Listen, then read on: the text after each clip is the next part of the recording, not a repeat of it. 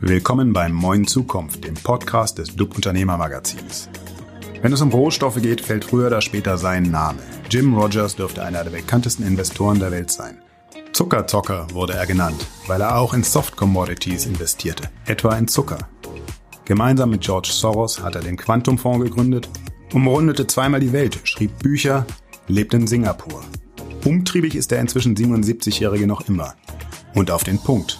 Auch das, was das Thema Gold angeht. Aber hören Sie selbst. Yeah, as I said, you signed the book, Ride the Bull. I still recall that. I still have the book. Uh, would it still be the same advice?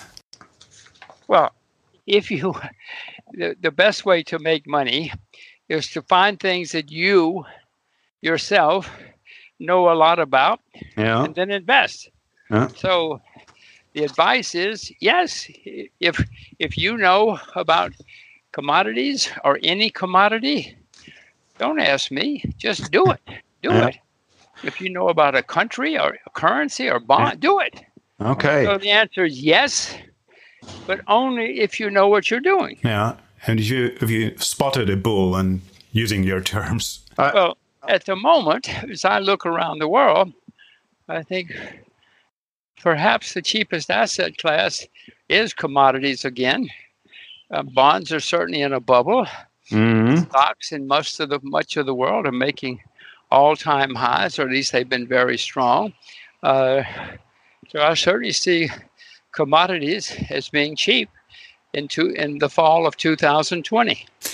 what kind of commodities would it be valid for all kind of commodities, so soft commodities as well as precious metals? Well, precious metals I own. I started buying again last summer, a summer of 2019. I did not buy for many years. So, yes, uh, agriculture. I will probably buy more agricultural today, Yeah. uh, maybe even energy, you know. Okay. Energy, yeah, maybe all of them. Okay.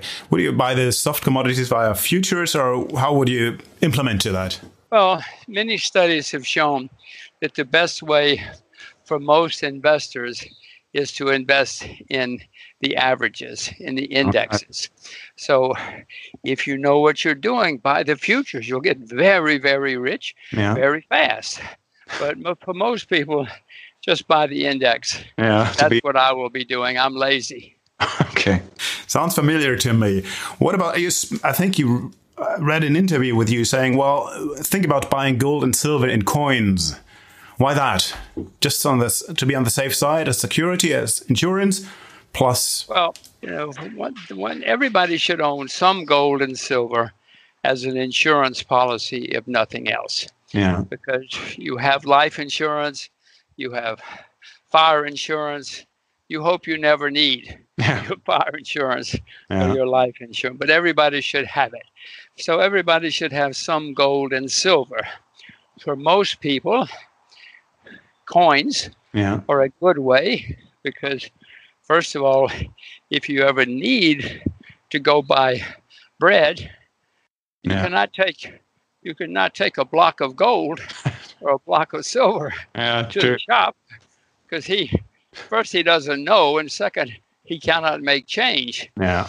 so you're better off having some coins they're usually easy to verify the block of gold is not easy to uh, confirm so i in case of the emergency i have gold and silver coins first What about the percentage of a, in a, an average portfolio? Would it be five percent, ten percent, just as a rule of thumb?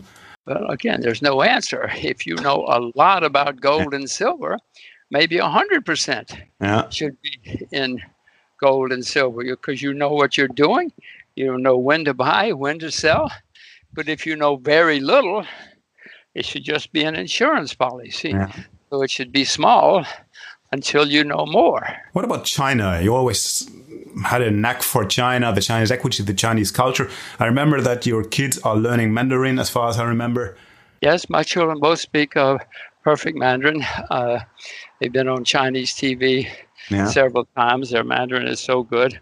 Uh, what about China? Yes, well, China. China is going to be the next great country in the world. whether we like it or not. Uh, you know what's happened in China mm-hmm. since we met, yeah. before we met, and since we met. Of course, there will be problems along the way. America became the most important country in the 20th century, but along the way, we had many depressions with a D. We had civil war. We had very little rule of law. I mean, America was a disaster many times, but but became very successful. So China's going to have plenty of problems, but I don't see anybody else. America is the largest debtor nation in the history of the world now, and the debts are skyrocketing every week. Uh, history's pretty clear. Hmm. Countries that get into that kind of situation always have problems and crises. So I don't see anybody else. I don't think it's going to be Portugal again. I only see, I see China. Um, you've made, an, uh, among other things, made a name as an adventure biker. Would it still be making sense for young people to ride a motorcycle or a car, whatever, and try to spot the hidden gems or trends? And is it still possible to find such thing? I think we are in, living in a very analyzed world? Or do you still see the blind spots of the world? We certainly are. The, the uh, computer, the internet, has made much more information accessible instantly yeah. to all of us.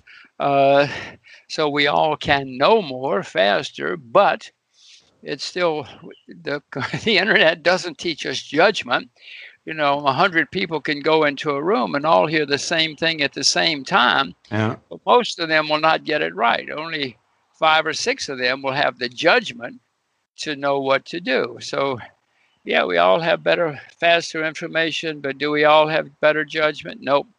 We certainly don't. Every day you can see the world is full of people with bad judgment. Good so, point. Uh, if you do, I I certainly strongly encourage people to see the world and certainly to see it from the ground up. If you drive or motorcycle, you have to learn a lot more about the world. You don't have any choice. Yeah. Uh, and it will teach you a lot if you keep your eyes open and your brain open. That's perhaps a good keyword. If my daughter, being 12 years old, would say, Jim, um, I would like an advice. What is the do one do and the one don't when it comes to investing? The uh, the one do is to don't invest unless you know a lot about something. Uh, most of the time, most successful investors do nothing. They wait until they find something that they know a huge amount about, yeah. and then they invest. They do more work, they do more research. They already know a lot, then, when they see something changing that they know is going to work, they do a lot of research. And they, that's why they're successful investors. It's boring. Everybody wants a hot tip. but hot tips, the, the no, the negative, or whatever the don't do is do not listen to hot tips.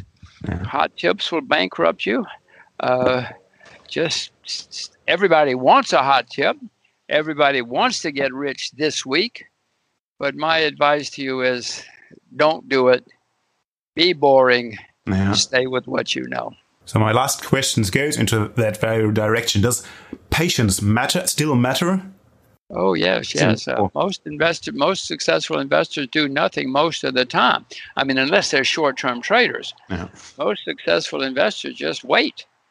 You know, I try to wait until I see money lying in the corner. Yeah.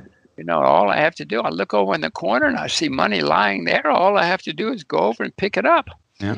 Well, you know, that doesn't happen very often. You just have to wait and wait and be patient. And when you see, oh my gosh, look at that. Look at that. That's going to be very su- successful. And you go and you pick up the money, put it in your pocket, and then you wait some more. Yeah you wait for it to work out and go up and go up and go up, and then you'll know when to sell it too, because you know more about it than most people. Is it hard to keep up the discipline for that kind of approach? Of course. No, as I said, everybody wants a hot tip. Yeah. I'm, I'm, I, I, nearly every time that I have listened to somebody give me a hot tip, I've lost money. no matter how smart they were, no matter what, no, no matter what. Of course, I have now learned. I just don't listen, no matter how exciting, no matter how wonderful, and how smart the person is. I mm. have learned it's nearly always the wrong thing to do, so I don't do it anymore. That sounds like a very good a- ending phrase. Many thanks for taking the time. It's again been a pleasure. Thank you. I hope we can do it. I hope we can do it again sometime. Yeah, Thank you. I would love to. Bye-bye. Thank you. Bye.